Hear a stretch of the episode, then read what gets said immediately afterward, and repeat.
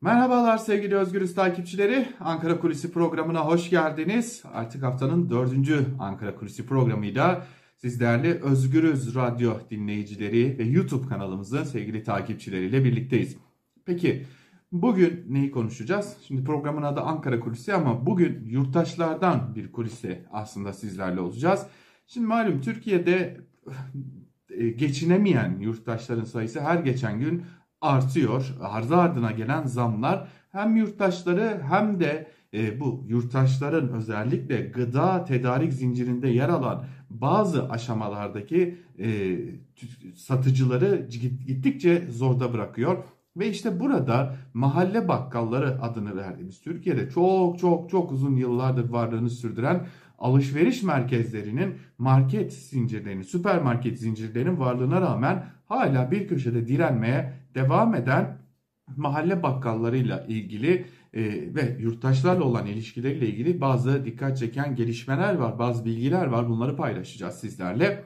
Şimdi malum Türkiye'de özellikle döviz kurlarındaki yüksek artış nedeniyle ve bu kurdaki artışa bağlı olarak çok sıkı bir şekilde e, ardı ardına gelen zamlar nedeniyle fiyat istikrarı tamamen ortadan kaybolmuş durumda. Hoş AKP de bunu çok da fazla inkar edemiyor. Fiyatlarda bir takım oynaklıklar olduğunu kendisi de kabul ediyor. AKP'nin genel başkanı da AKP'nin kurmayları da ama bunun geçici olacağını söylüyorlar. Lakin bu geçicilik süreci ne kadar sürecek bu konuya dair iktidardan bir cevap yok. Lakin bu fiyat istikrarının ortadan kaybolmasıyla birlikte aslında yurttaşların büyük sığınağı olan günü birlik para harcayacak kapasitesi olmayan aydan aya eline geçenle günü ayı kurtarmaya çalışan, ayakta kalmaya çalışan yurttaşların büyük sığınağı veresiye denilen olgu çok ciddi bir risk altında. Şimdi konuştuğumuz e, çok sayıda bakkal ya da adına büfe diyelim e, bu insanlar veresiye satışlar gerçekleştirerek bir yerde kendi çeperleri etrafında bulunan o mahallenin sakinlerini ya da o sokağın sakinlerini ayakta tutuyorlardı. Hem gıda tedariği açısından hem temizlik maddeleri e, açısından ayakta tutuyorlardı. Şimdi ancak konuştuğumuz bakkallar artık şunu söylüyorlar. Evet biz veresiye veriyoruz fakat veresiye verdikten sonra bize ödemeler yaklaşık 1 ay 15-20 gün sonra geliyor. Fakat bu ödemeler gelene kadar fiyat istikrarı ortadan kaybolduğu için biz verdiğimiz ürünleri aynı fiyatla geri alamıyoruz toptancılardan. Bu nedenle de veresiye verirken bazı sistem değişikliklerine gitmek zorunda kalıyorlar. Hatta başka uçuk çözümler de var onlardan da bahsedeceğiz.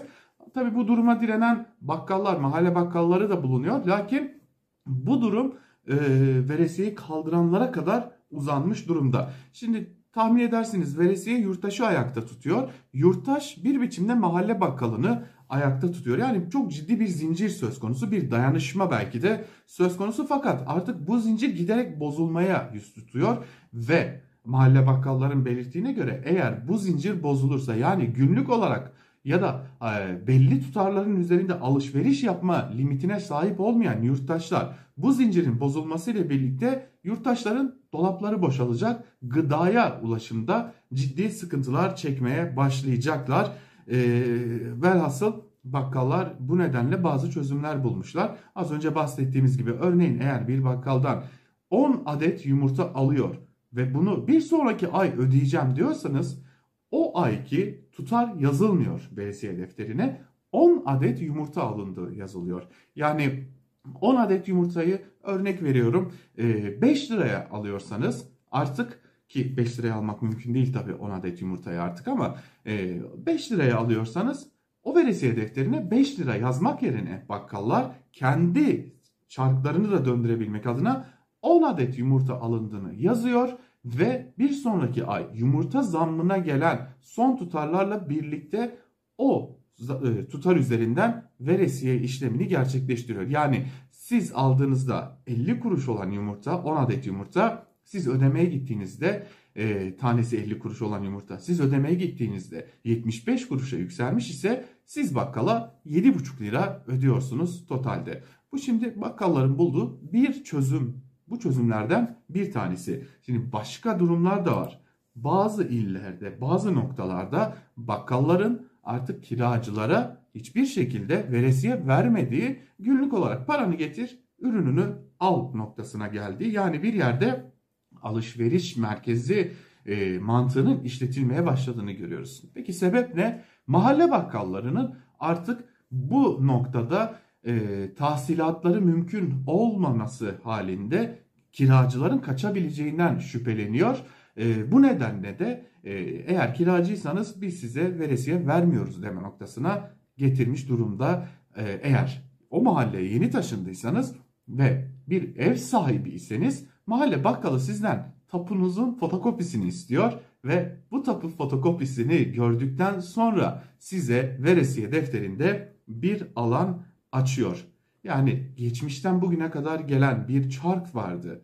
Ee, bir çark dönüyordu. Veresiye çarkı. Yurttaşı e, bakkal, bakkalı yurttaş ayakta tutuyordu. Yani kısacası bir gıda tedariği. En önemli noktada gıda tedariği zinciri vardı. Fakat adım adım bu zincir kırılmaya gidiyor. Ve bu zincir çok uzun süreli de değil. Son birkaç aylık yaşanan fiyat artışları nedeniyle kısa sürede belki de çok uzun yılların geleneği ortadan kalkma ya da değişme riskiyle karşı karşıya. İşte o yüzden o geçici süre ne zaman dolacak bilmiyoruz ama bu geçici süre dolduğunda belki de yurttaşların artık ayakta duracak gücü kalmayacak. Bugün Ankara kulisini yurttaşlardan bilgilere, bakkallardan bilgilere ayırdık. Bir başka programda tekrar görüşmek umuduyla. Hoşçakalın.